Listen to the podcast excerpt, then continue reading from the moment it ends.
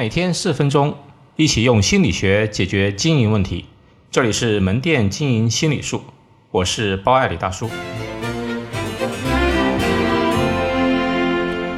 充值活动背后的套路，我看到以上这个充值活动虽然很常见，但是呢，呃，仔细分析一下也是挺重要的一种手段和方式。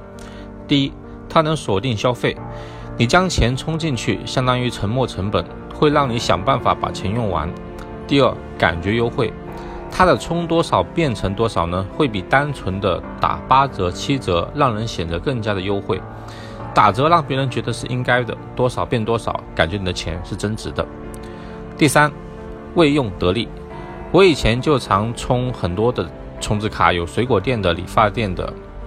最后发现呢，有的时候搬家或者弄丢，有些卡会不见了，所以里面的额度呢，一般情况下都不会用完。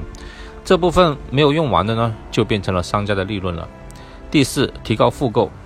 当卡的钱用完了，比如我在咖啡店充值，里面还剩二十元，但最便宜的咖啡呢要二十四元，还差一部分，那这又会迫使的我又有冲动去充值。